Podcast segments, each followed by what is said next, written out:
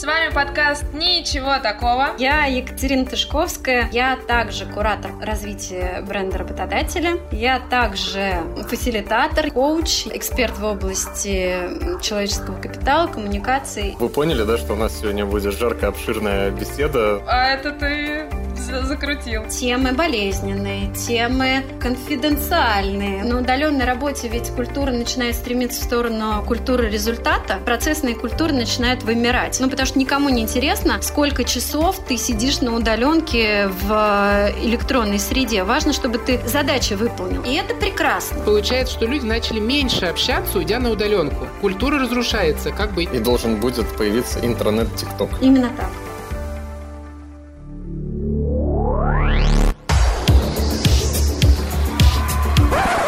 Ничего такого. Всем привет! С вами подкаст «Ничего такого». И сегодня с вами я, Лиза Швец. Я, Борис Гулай. Всем привет, с вами еще Антон Савченков, я продукт Дода, возможно, вы меня забыли, но я еще тут. И я Екатерина Тышковская, куратор программы Human Capital Leadership, которая создана в этом году, и она про развитие человеческого капитала. Я также куратор программы развития бренда работодателя. Я также фасилитатор, я также коуч, я также эксперт в области человеческого капитала, коммуникаций и развития бренда работодателя. Ребят, ну вы поняли, да, что у нас сегодня будет жаркая, обширная беседа, столько интересных областей, мы, надеюсь, коснемся каждой из них. Я вот понял, что а... мы с а. Лизой не представились, откуда мы. Давайте еще раз. А, ну давай, давай. А, вы не поверите, это был план, потому что, кажется, мы постоянно представляемся, может быть, не надо. Викторина, Ну, смотрите, окей, хорошо, я из Дода, Боря из э, Райфа, если вы вдруг забыли, не забывайте. Для тех, кто пропустил предыдущий выпуск, а послушал только первый сезон, да, да, да, да, да, все так. Опять у нас идут эти продажи первого сезона во втором. Должно быть наоборот. Ну ладно. А это ты закрутил. Да, бывает. Катя, ты сказала, что у тебя очень много разных интересных направлений, а где ты ими занимаешься? Это какая-то компания или что, что, как? Ну, во-первых, у меня есть э, основная работа, это банк ВТБ, и там я руковожу службой внутренних коммуникаций. У меня есть еще одна основная работа, это Московская школа продвинутых коммуникаций, которая в этом году переименована в Школу новой экономики, МАКС. И мы входим в большой такой образовательный консорциум консорциум э, Universal University. Наверное, самый известный из этих э, школ, который входит в ЮЮ, это будет британка, британская школа дизайна. Вот про нее вы, наверное, слышали. Да, да, это известная тема. Ну, Макс тоже за последние два года стал достаточно известной темой, и мы выпустили два совершенно замечательных выпуска, в том числе и один из выпускников нашей школы стал внутренним коммуникатором и человеком, который занимается развитием бренда работодателя в Дода Пицца. Надя Башмакова. О, привет, Надя, Надя, привет. Да, когда ты будешь слушать второй сезон, тут есть пасхалочка для тебя. Да. А вторая тема, наверное, это разное мое участие в интересных проектах. Я вместе с ребятами из Most Creative Академии делаю иногда какие-то проекты, которые находятся на стыке образования и креатива. Это, на мой взгляд, какая-то такая взлетная, да, очень взлетная взлетная новая профессия, у которой просто даже еще нет названия. Креативный образователь или образовательный креативщик, что-то такое. Очень клевые ребята. Они делают ретриты. А расскажи, да, что они это делают такое? Креативные ретриты. Это когда ты, например, тебе необходимо раскрыть в себе креатив. Многие же люди после детства забывают, что такое креативить и как это делать, да, как это создавать. Круто, Говорят, что да. в 22 года мы полностью социализируемся в этом мире, и у нас включается некая штука с должествованием, мы всем становимся должны, должны родителям, должны обществу, должны себе, в первую очередь, в самое страшное. И мы начинаем бояться нарушать правила, бои, боимся ну, делать какие-то ошибки. А это очень сильно связано с креативом. И креативный ретрит от моста — это такая штука, в которой ты перезагружаешь мозг, в том числе обрастаешь разными клевыми практиками на восстановление креатива и ну, на некоторое время становишься креативным, если потом не поддерживаешь эту штуку. Есть еще свое ИП Тышковское, с которым я гастролирую по разным всяким разным компаниям с тренингами, в том числе и с тренингами про то, как управлять в новой реальности распределенными командами. И есть еще эволюция, где... Это Ты, наверное, видишь очень... да, по нашим лицам, что нам очень интересно да. пораспрашивать. Да, Это а очень еще... богато. Да, Слушайте, да, у меня как у человека из интерпрайза такого прям жесткого вопроса. А вот что такое внутренние О, коммуникации? Ага. Вот я айтишник, я открыл джиру, вот мои задачки, все, я беру, делаю, дальше тестировщикам все упало. Какие коммуникации? Да, хорошо, что? хороший вопрос. Смотри, если у тебя есть еще желание и время на то, чтобы узнать, а что вообще творится в компании помимо твоих задачек в джире, да, то ты можешь зайти, если у вас есть какой-нибудь мессенджер, знаешь, самые продвинутые компании сейчас это вообще делают в омниканальной среде, когда и твоя джира это тоже иконка на общем рабочем столе, в котором есть, например, мессенджер внутрикорпоративный какой-нибудь типа Slack, где ты можешь про людей узнать, в каком они статусе, что они делают в ближайшие два часа, какими вообще задачами экспертными они занимаются, кому с каким вопросом можно обратиться, а где здесь интересное сообщество, а где здесь вообще кто. А вторая история, у вас может быть интернет-портал, ну такая порой новостная чаще всего штука, но если у вас очень сильные внутрикомовцы, то чаще всего всего они заходят в бизнес, спрашивают, какого рода, опять же, сообщества, новостные какие-то ленты вам нужны, где тут могут быть какие-то пульс-опросы, инструменты для сбора и обмена обратной связью, какие-то места, в которых люди могут друг другу отправлять какие-то признательные сообщения. Ну, то есть говорить, что «О, ты вот классный, молодец, с тобой было клево на этом проекте». Ну, некое поощрение такое взаимное обеспечивать. Вот это хороший хорошие внутренние коммуникации прямо сейчас. Борис, а в Райфе есть такое?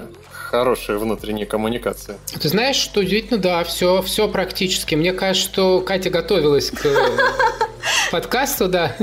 Вот, все, все есть. Нет, ну я просто этим всю жизнь занимаюсь. Мне просто казалось, что эта история, вот, которая по площадям бьет, она очень мало цепляет из-за того, что коммуникация не персонифицированная. Интернет, да, да, рассылки. Да, да, и чем больше они персонифицированы, тем круче оценивается уровень зрелости внутрикома. При этом чаще всего это уровень зрелости очень сильно зависит от позиции первого лица относительно того, насколько открыто мы можем общаться в компании. Ну, то есть, если первое лицо говорит, я готов вообще ко всему, я готов в том числе и выносить в общую среду какие-то темы болезненные, темы конфиденциальные, ну, условно, там, взять и начать обсуждать со всеми какую-нибудь тему, которую сейчас еще пока не вывели как внешний продукт или какую-то фичу обсудить, которой никогда ни у кого не было, и в ней есть какой-нибудь риск. То есть, вот если первое лицо очень открытое, если оно в контакте, если оно вообще само туда заходят, то у внутренних коммуникаций есть очень высокий шанс стать зрелыми, прям самыми крутыми в мире. Если первое лицо закрытое, то и у внутренних коммуникаций тоже общий фон будет закрытым. Это очень сильно зависит от культуры коммуникаций самого первого лица. А расскажи, пожалуйста, как, э, на твой взгляд, э, меняется текущий мир по внутренним коммуникациям, потому что ну, я слышу от многих команд э, большую проблему с тем, что если раньше внутренние коммуникации обеспечивали рассматривались как через digital каналы, так и через офлайн, то сейчас все же в распределенке, то есть люди в офлайне страдают, при этом это никак не решается на уровне компании, ну то есть ты не можешь сказать людям, приходите в офис, давайте все будем дружно болеть, да, то есть расскажи, как вообще ну, трансформируется, может быть у тебя есть какие-то кейсы или ну,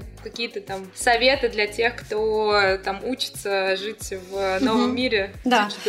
Ну, смотрите, во-первых, первая вещь, которая удивительная и прекрасная, это то, что мы резко, все компании, перешли в цифровой мир. Казалось, что цифровой мир – это то, что произойдет лет через пять, может быть, даже у кого-то через десять. А сейчас это случилось буквально за две недели. Я знаю, что два огромных банка в стране не будем называть их имя, практически там за две недели сделали то, что не могли сделать многие годы до. И это случилось потому, что появилась огромная воля и потому, что все абсолютно э, деньги, которые были заложены на 2020 год в плане IT, и не только в плане IT, а вообще все деньги, рванули в цифровую среду. И прям нарастилось количество каналов, их качество, их быстродействие и прочее, прочее, прочее, что вот правда обеспечивает очень хорошую цифровую среду на удаленке. При этом клево и то, что люди этой удаленки ждали. Я знаю, что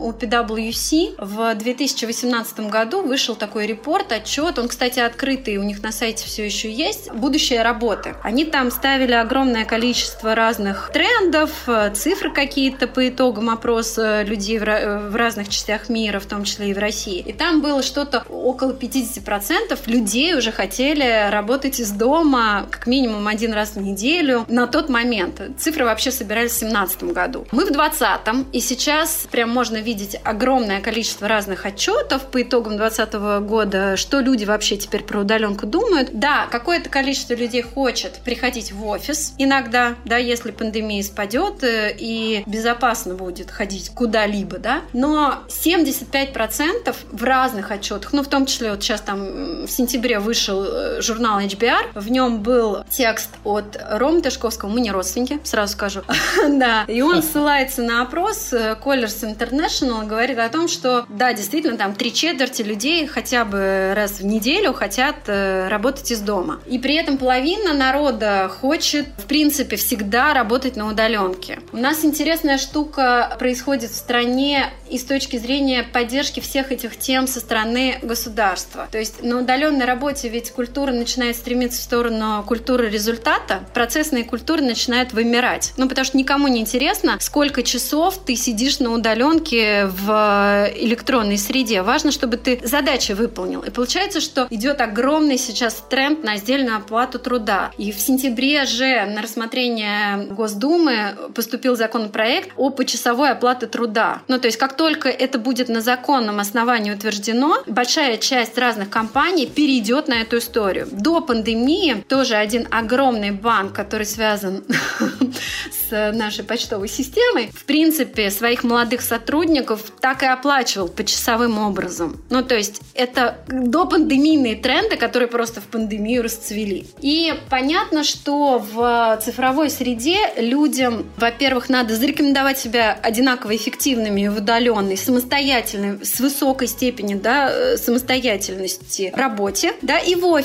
И вот те люди, которые научатся и там, и там классно работать и сдавать результат очень качественный и в срок, они будут пользоваться очевидным преимуществом, потому что скоро про людей будут спрашивать, а как он на удаленке? Он вообще, ну, хорошо, он так же эффективен, как и в офисе. За ним не надо ходить и носы утирать. Ему можно поручить задачу и быть уверенным, то, что он в срок либо ее выполнит, либо честно скажет, ребят, я профокапился, извините, у меня вот тут не получилось, но вот вам там три варианта решения этой ситуации, как я вообще в этом могу впрячься и, и что-то еще там, ну, как-то эту ситуацию разрулить. Что еще про удаленку мы знаем? Это очень хаотичная среда, и на самом деле многим кажется, что мы вот из состояния запутанных и сложных систем перешли в хаотичную среду. По некоторым моментам так и есть, и поэтому мы находимся в состоянии стресса, в состоянии лимбических реакций. Знаете, да, что такое лимбические реакции мозга? Бей, беги, замри. Слышали про это? Ой, я не знаю, мне расскажите. У нас вот тут вот сзади, в затылочной части мозга есть рептильный мозг. Он нам достался, если кто верит в теорию Дарвина, эволюционную теорию. Просто некоторые верят в то, что мы произошли от инопланетян. Ну, я тут спорить не готова.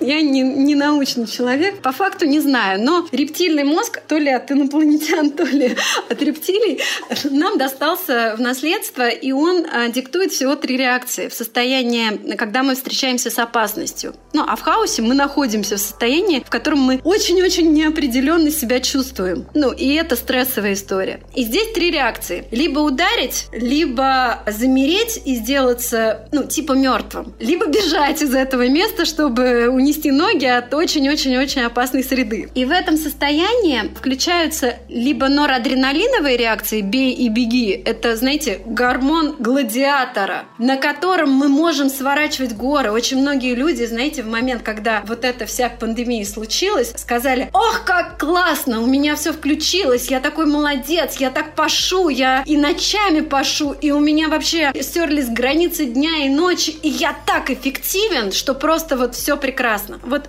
в этот момент люди были на норадреналиновой реакции. Очень многие люди после этого не рассказали про то, что у них потом происходит спад, ну, потому что норадреналин, он недолгий. И люди, ну, вытаскивают себя из вот состояния спада очень долго. Некоторые вообще проваливаются в депрессию после этого. А в состоянии замри они просто ни с кем ничего не хотят делать, тупят. И это нормально, это наша такая нормальная реакция мозга. Ну и тоже выкарабкиваются, и в какой-то момент выходят на плато, и в этом ну, вот на плато уже начинается какая-то такая сбалансированная штука. Что делать в этом вообще, ну, в этом мире, да, вот когда мы оказываемся в усложненной для себя ситуации? Извини, а мы вот оказались, мы были в сложно запутанной, да, в сложно запутанном домене, потом оказались... Или были в хаотичном, да, и в хаотичный же перешли. А, а да, вроде потом да, оказались да. в хаотичном, Более хаотичном, и он нас да, вызвал в нас да, вот эти лимбические да, реакции, да, да ну, типа, самые базовые, Да. самые глубинные. Да, да, именно а, так. А хаос он вызван тем, что мы вдруг оказались в этом коронакризисе с удаленкой, с ремоутом, вот этим, да? Да, в котором мы не очень понимали, как мы будем действовать, и еще не понимали, насколько он долго. Когда вернемся, очень многие люди ждали, что мы вернемся к нормальной среде. И вот возвращаясь к, ну, собственно, вопросу Лизы, кажется, что вот эта цифровая среда, в которую мы вошли, и которая по первости нам показалась очень хаотичной, неотстроенной, новой, novo aí. Временной. Кажется, что она с нами надолго. И это прекрасно. Это на самом деле прекрасно, потому что мы к тому а, состоянию, в котором мы уже все понимаем, и у нас есть лучшие практики, ну то есть в офисной среде мы понимаем, как жить. Правда, кстати, из удаленки, когда мы вернемся в офис, у нас тоже будет бей, беги, замри, но короткое время.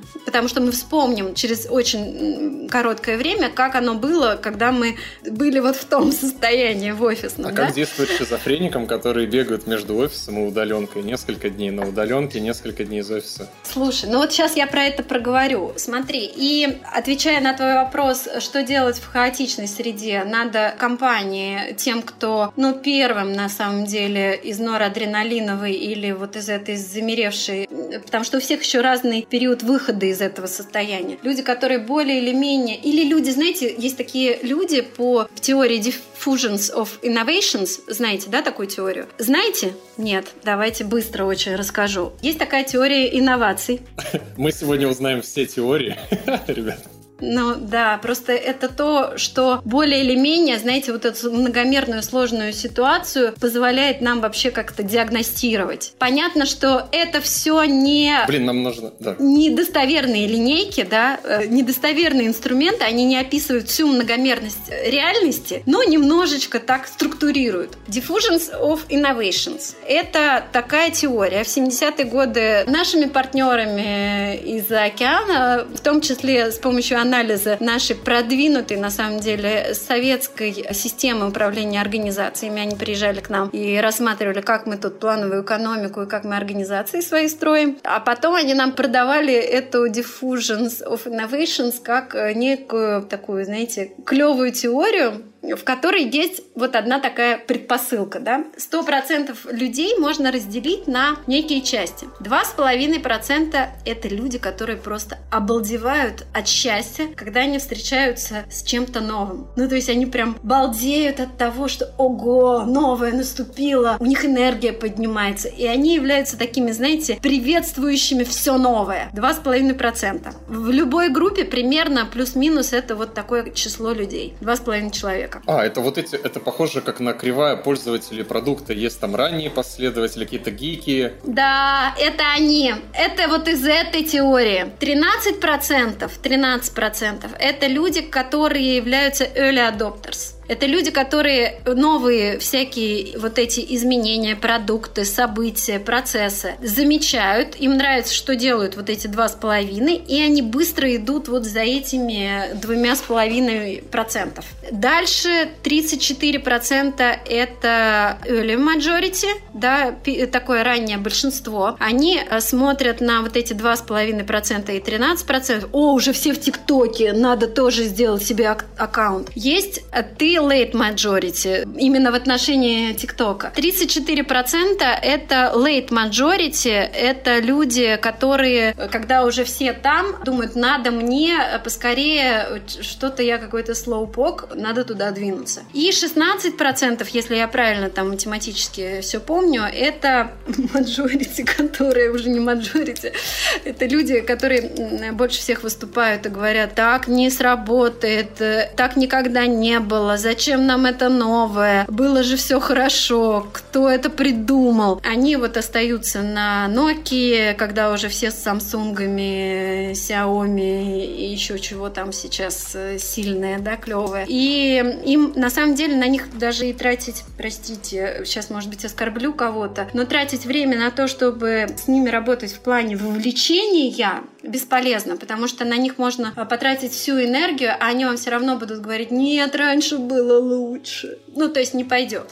Вот. И по закону вот этого распространения инноваций компании нужно обнаружить вот эти 2,5%, вовлечь 13% людей, которым нравится что-то новое, обычно они, ну, люди, на которых можно опираться, потому что если вы обработаете эти 15,5%, то дальше очень быстро придут early majority и late majority через некоторое время тоже придут. И когда происходит какая-то хаотичная история, вот, ну, самая первая вещь, которую нужно делать тем лидам, продуктам, внутренним коммуникаторам, вообще там SEO, COO, это найти вот этих людей, на которых можно опираться, потому что дальше эти 15% за вас всю работу сделают. И э, что дальше? Что у нас дальше будет происходить? Вот этот цифровой мир, в который мы вошли, в котором мы уже осмотрелись, он станет базовым. И то, что вы как раз сказали про то, что какие-то люди захотят работать из офиса, какие-то люди будут работать из дома, а какие-то будут работать в гибриде, и это такая, ну, уже кажется, что базовая история для бизнеса. Объясню почему. В Москве и в Питере 50% и 40% соответственно уже за 2020 год перешли на гибридку. Ну, то есть они прям перестроили свои офисы. Они уже порядка там в среднем 30%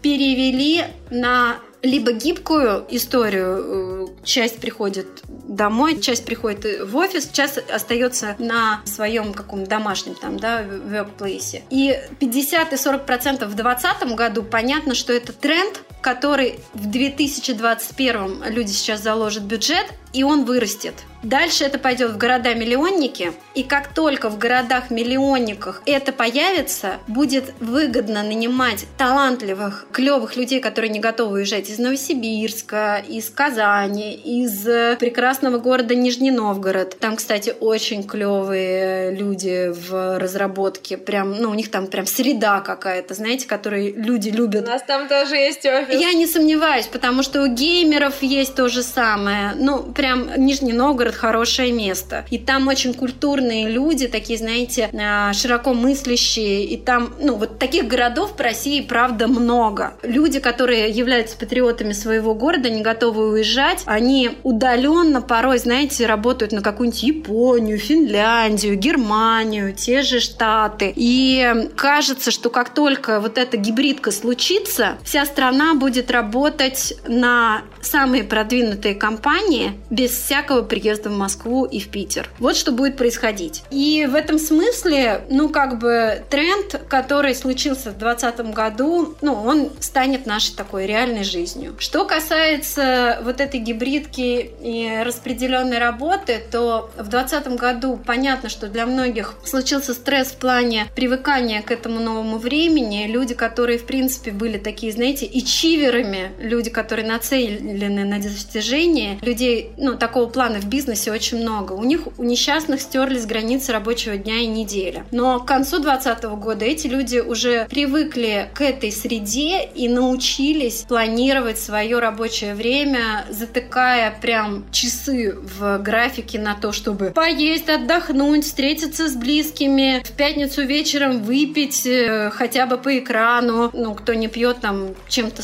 хорошим заняться, медитацией, не знаю, да. Эти люди научились решать конфликты в цифровой среде, не замалчивая их, обсуждая их, да, и, в гибких офисах тоже. Эти люди, тим лиды в таких организациях научились знакомить э, свои команды с новичками онлайн, потому что это очень сложная история. А у нас, знаете, с ментальностью российской нашей, любой новичок это всегда незнакомец и враг на самом деле. Если тим лид со своими людьми команду не познакомил, то у этого тим лида несчастного, ну, как правило, нет наставника, и он, у него падает мотивация, потому что он чувствует себя брошенным и не понимает, какие у него будут задачи, а приходил он вроде как на что-то интересное, да, а у команды неприятие нового человека. Ну и вот в 20 20 год многие сильные тим-лиды в компаниях научились эту штуку делать, хорошо делать. То есть они назначают, как правило, двух бади, одного бади, который вовлекает новичка во всю содержательную работу, он такой экспертный бади, и бади, который вот больше про то, а что это за человек, а что у вас тут в компании принято, а какие традиции, в том числе и возникшие в удаленной среде, да, и вот человека таким образом вовлекают, и, ну, вообще для команды таким образом создается очень идеальный процесс работы. В общем, по большому счету, смотрите,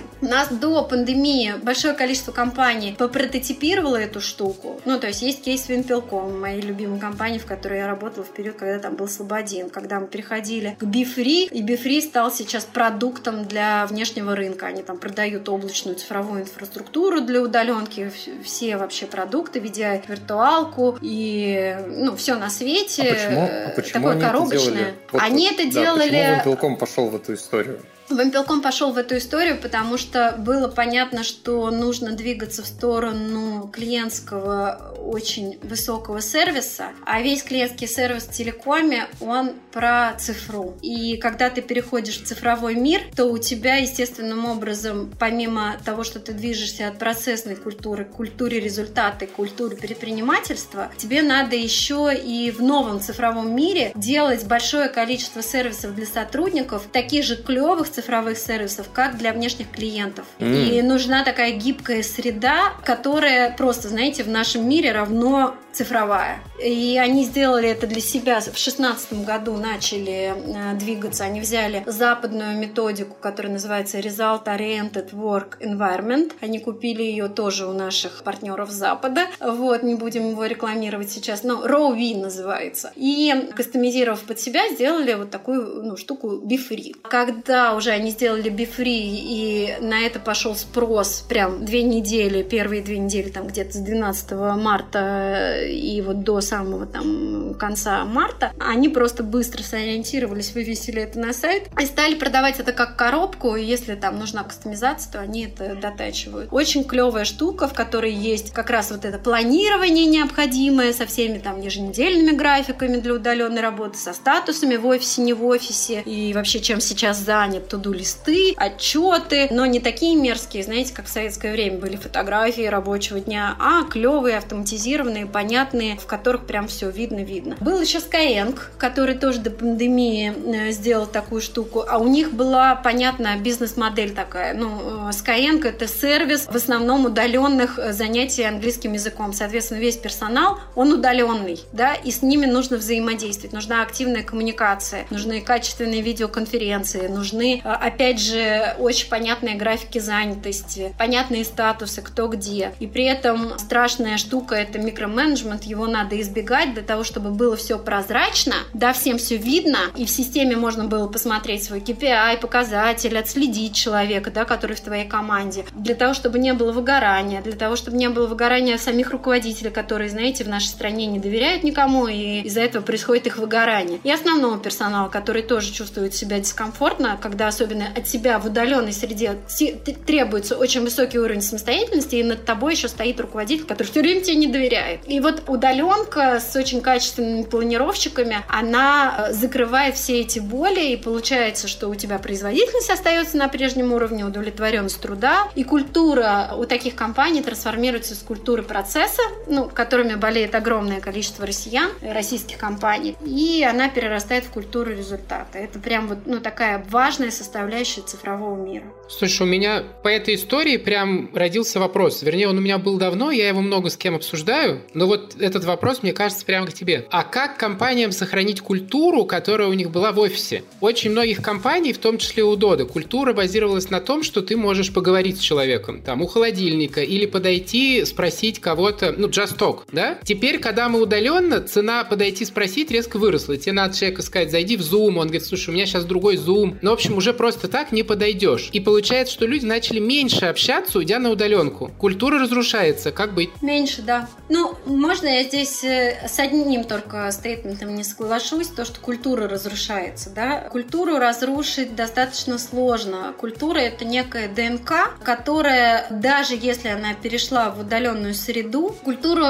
делают люди. Люди остаются все равно прежними. Ты знаешь, что ценности человека формируются в период между 15 и 25 годами, и связано это с тем, что у нас вот тут вот между двумя частями мозга, уже это неокортекс, да, если вот тут вот лимбическая система и рептильная часть мозга, вот здесь вот у нас э, расположены две лобные доли, да, вот эти две части неокортекса, более позднего мозга, который сформировался там всего лишь несколько миллионов лет назад, и он самым последним развился, он неандертальцев. И э, тут у нас прорастает такая, я не помню, как она на медицинском языке называется, психологи очень часто ее называют занавеской. Ну, это такая вот штука, которая во лбу связывает две части мозга, левое и правое полушарие, нейронными связями. То есть вот тут вот как раз... Культурологическая шторка, Борис. Давай будем называть. Да, она, кстати, не у всех, к сожалению, прорастает, простите. О, блин. ну, то есть у кого-то она отвечает за анализ. Она не у всех прорастает в, ну, как бы в одинаковом объеме, понимаете? То есть мозг, кстати, человека, э, если он там полтора килограмма или два с половиной килограмма, он может быть одинаково гениальным, зависит это только от количества нейронных связей. Ну, то есть вот э, способность человеческого мозга клево соображать. И, простите, я таким простым языком буду говорить, потому что я как раз не психолог и не а, анатом, не, не, не медик. Но то, что, ну, что называется, за что купил, за то продала, как я это понимаю, давайте будем вот так говорить. Так вот, она, когда у нас прорастает, у нас начинает включаться анализ, и если мы до 15 лет действуем, например, определенным образом, в основном на примере родителей, ну, то есть мы за ними просто повторяем. У нас в этом плане прям с рождения действует такой процесс импринтинга. Знаете, что это такое? Я слышал. Да, это как раз вот, ну, повторение. Это начинается в момент, когда ребенок первые минуты после родов смотрит на маму, и у него случается первое, знаете, такой очень интимный процесс импринтинга. То есть он смотрит на маму и начинает на нее смотреть, влюбляться в нее, повторять за ней, следить за ее глазами, рассматривает ее черты. И этот процесс продолжается целых 15 лет. И вот где-то в 15 лет мы, наоборот, начинаем отстраиваться от родителей, разрывать связь, сепарироваться, и параллельно вот, ну, идет какой-то процесс формирования собственных ценностей. И он опирается, во-первых, на опыт, который мы получили в семье,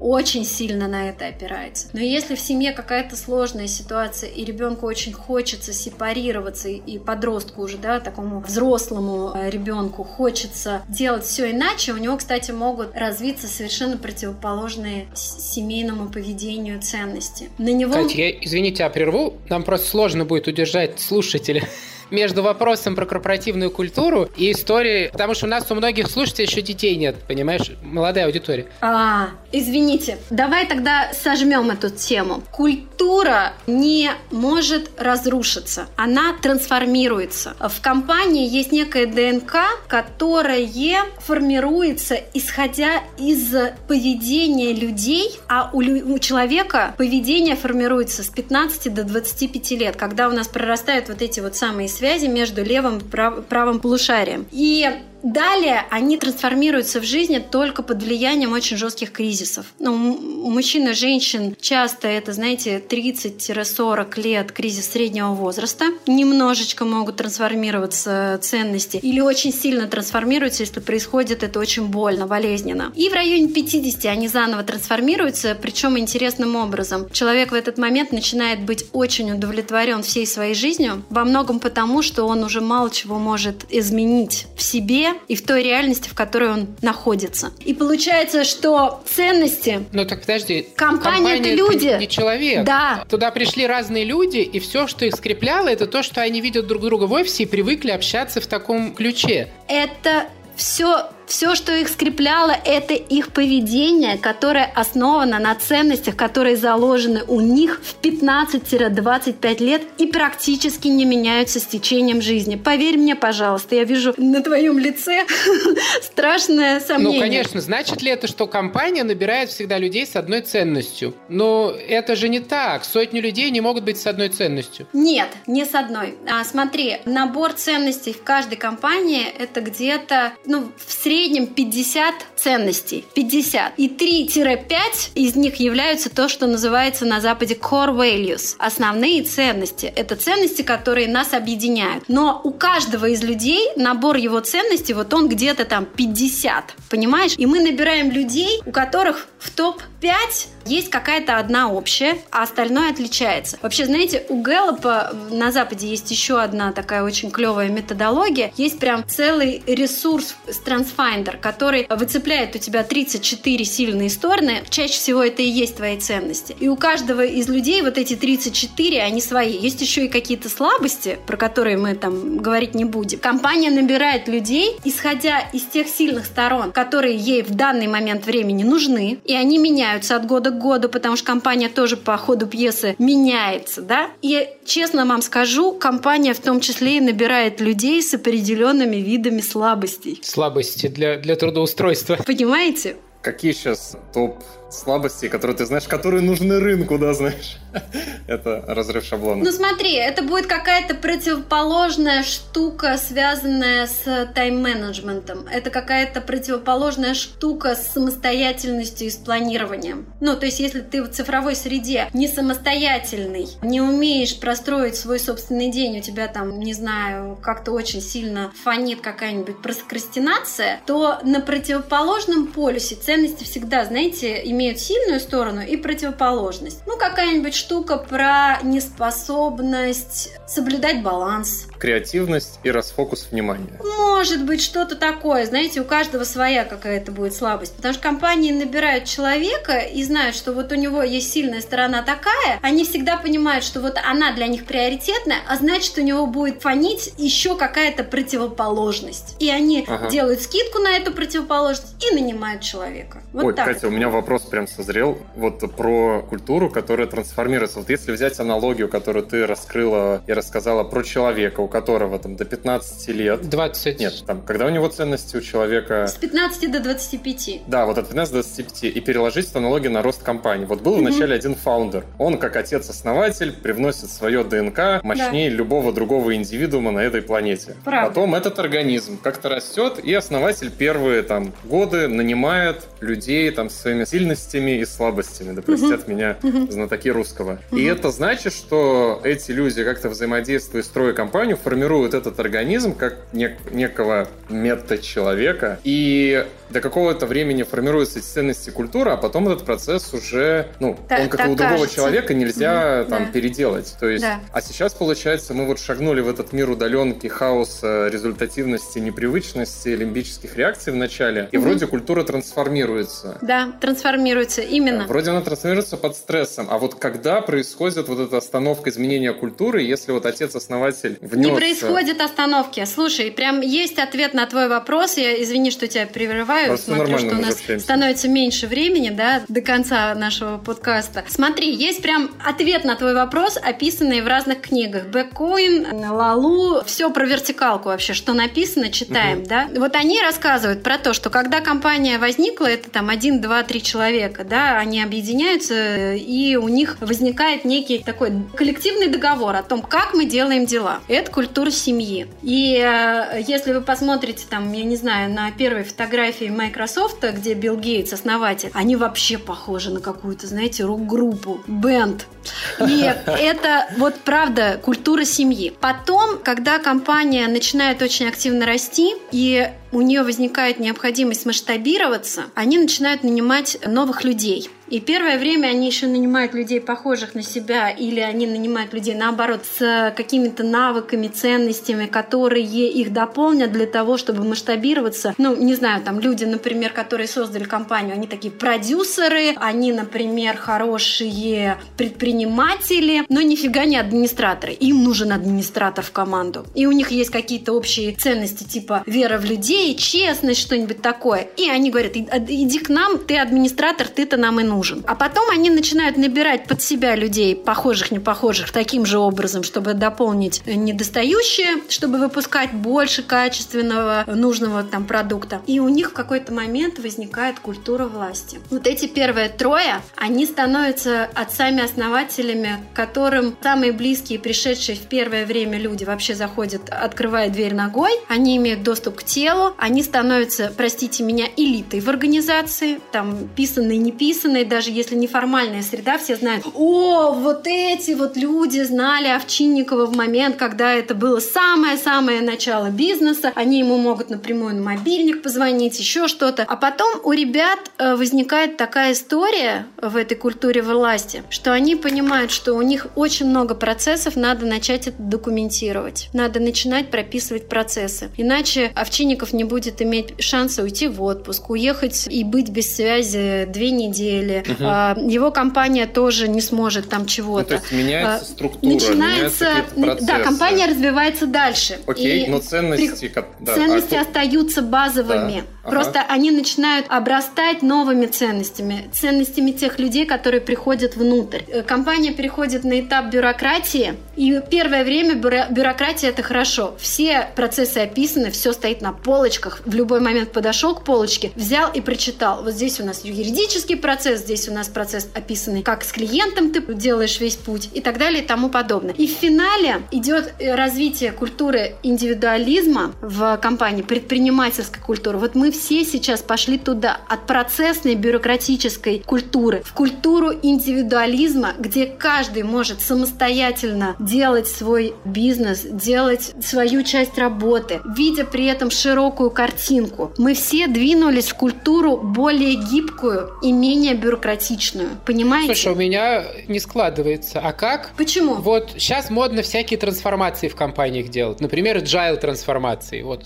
да. не так давно, в том числе да. и в моем банке да. было. Это же вообще меняет принципиально. То есть раньше мы сидели каждым уголочком, делали, мерились там KPI и задачами. Теперь мы говорим, нет, все, все в команде, нам нужны люди, которые могут сами себе организовать процесс, они лучше знают. Угу. Почему ты видишь в этом противоречие? Ты только что проговорил все, что свойственно культуре индивидуальности, и дальше идет, когда, знаешь, в индивидуальной культуре самая основная история, знаешь, делай как хочешь, нарушай все правила, потому что победители не судят. И там... Значит ли это, что те, кто туда не дошел, они просто остались на каком промежуточном этапе? То есть конец это всегда agile. Ну, я утрирую, и но человек... Тем... Нет, не всегда agile. У agile будет следующий виток, мы просто не знаем какой. Мы просто до него всей системой пока не доросли. Культура развивается по спирали, причем смотри, как интересно. Семья, ну, то есть, когда мы возникаем, ну, то есть, есть один человек, у которого есть идея. Он, это я, да, культура я. Он объединил вокруг себя еще пару, это культура мы, семья. Дальше культура снова власти – это как бы я. Бюрократия – это мы. На индивидуальности вот это победители не судят, и это культура отдельных звезд, но звезд становится очень много. Дальше идет культура согласия. Это когда мы все звезды, мы все офигительные, и уже вообще бесполезно мериться какими-то либо,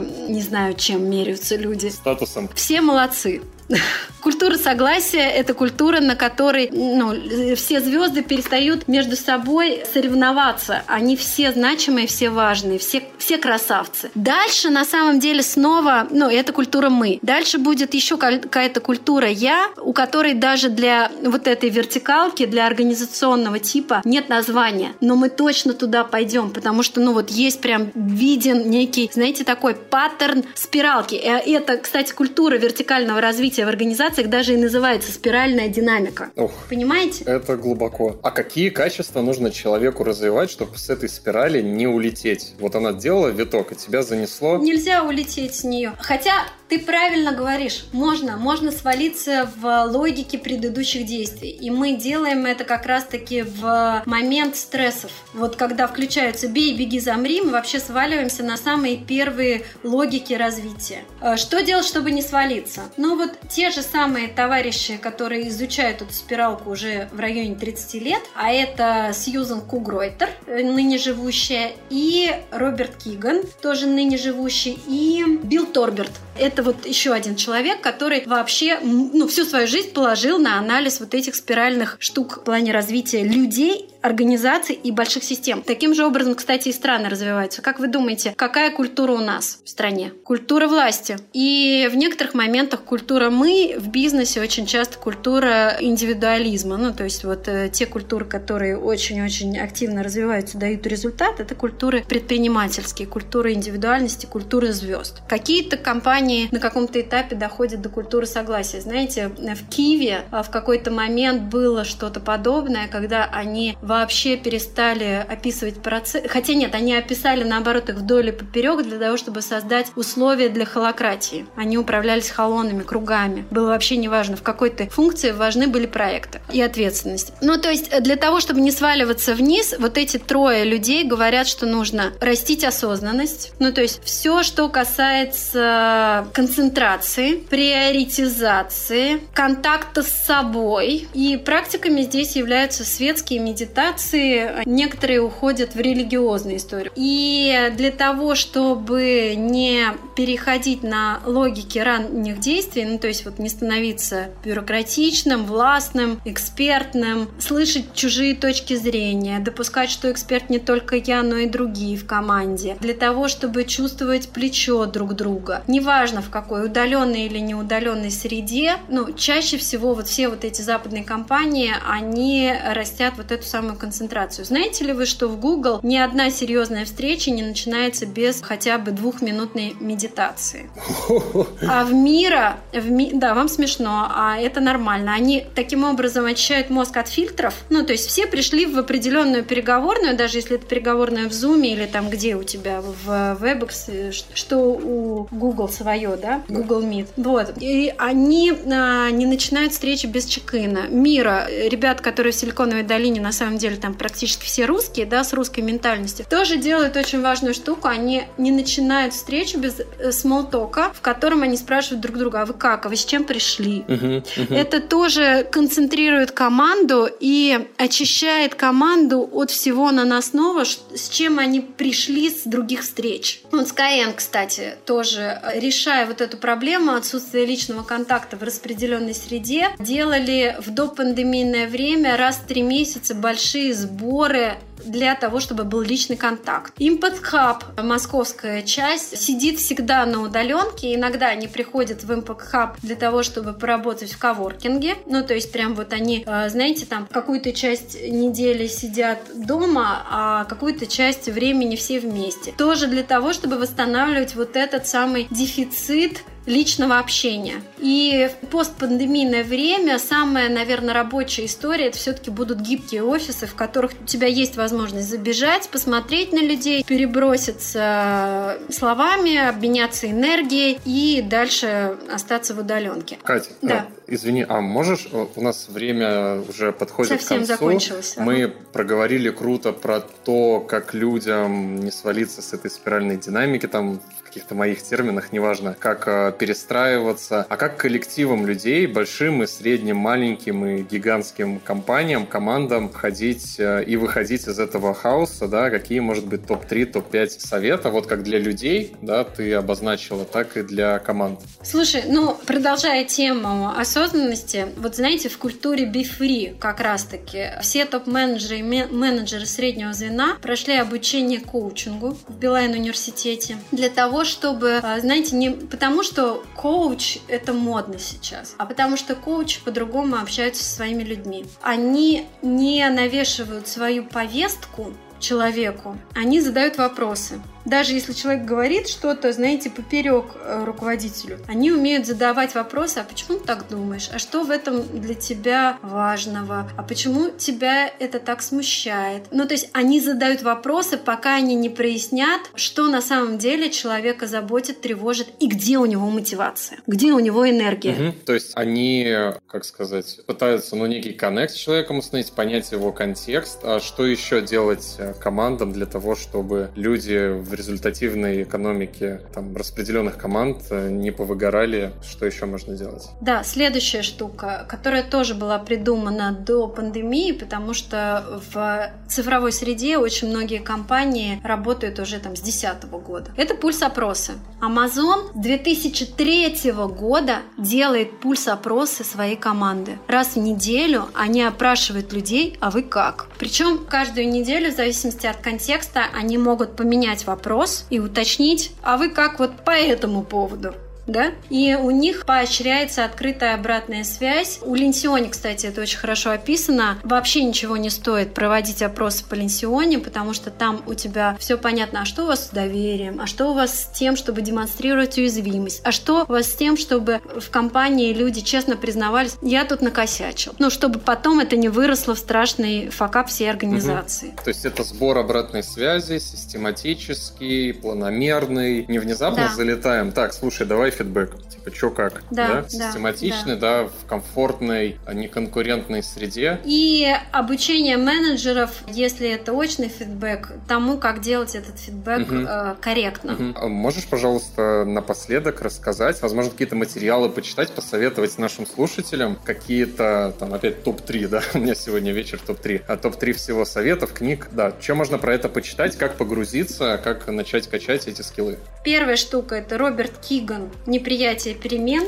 как преодолеть сопротивление изменениям и раскрыть потенциал организации. Вторая штука – это «Экономика впечатлений». Книга, написанная аж в 2005 году Пайном и Гилмором. Как превратить покупку в захватывающее действие. Интересная штука. Если мы все двигаемся сейчас от экономики, тоже, опять же, по спиральному развитию экономики клиентоориентированности, это не значит, что мы перестаем быть клиентоориентированы. Это означает, что мы клиентоориентированы и еще создаем впечатление для наших клиентов. Как внешних, так и для внутренних. Людей внутри нужно три тритить так же, как внешних клиентов. К нам сейчас придет на смену поколению Y, которые уже там станут зрелыми руководителями и экспертами, поколение Z, и они захотят, чтобы весь мир впечатлений и классных цифровых продуктов, которые у них есть во внешнем мире, переехал с ними к ним на работу. И должен будет появиться интернет ТикТок. Да, да, внутри интернет в формате ТикТок. Круто. Да, именно так. Круто, понятно.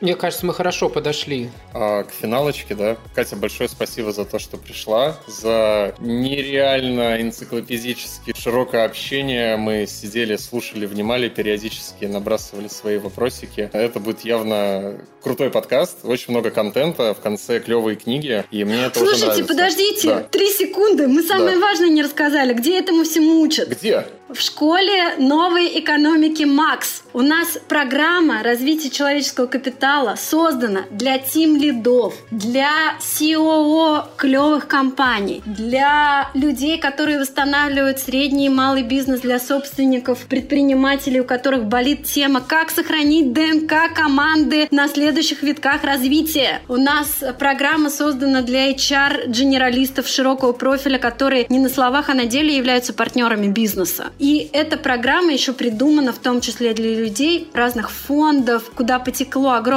количество денег, и люди в этих фондах перегорают, потому что они заботятся о внешних людях, а о себе, ну, о них внутри этих фондов никто ну, не успевает заботиться, они очень сильно выгорают. Как сохранять в командах потенциал, как вообще выстраивать бизнес-процессы на, ну, вот в новой ситуации, это первый блок. Второй блок весь про предиктивную аналитику. Нужна она, не нужна она организации. И если нужна, как ее делать по уму. Как не свернуть все бизнес-процессы и не потревожить и не сломать живых людей, которые важны для организации. И третья штука, мы делаем ее в коллаборации с Google School, это работа по как раз-таки росту осознанности. Вместе с Ильей Ромашко мы делаем офигительный блог отдельный по взращиванию эмоционального и телесного интеллекта. Вот. Это когнитивная бомба и эмоциональная. Приходите учиться, мы прям с радостью, у нас огромный пул офигительных совершенно преподавателей, которые вместе с вами сделают кейсы живые, в том числе и с одной телекомовской IT-командой. Крутяк. И у вас будет шанс вообще проработать свой собственный проект, потому что весь год мы будем делать диплом для вашей компании. Круто. Вот так. Катя, большое спасибо еще раз. Класс, Это топ. Спасибо. Друзья, всем спасибо, и мы заканчиваем, да, этот выпуск.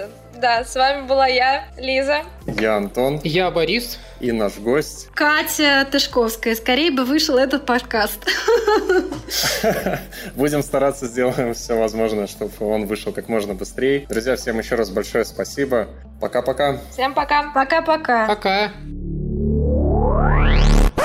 Ничего такого.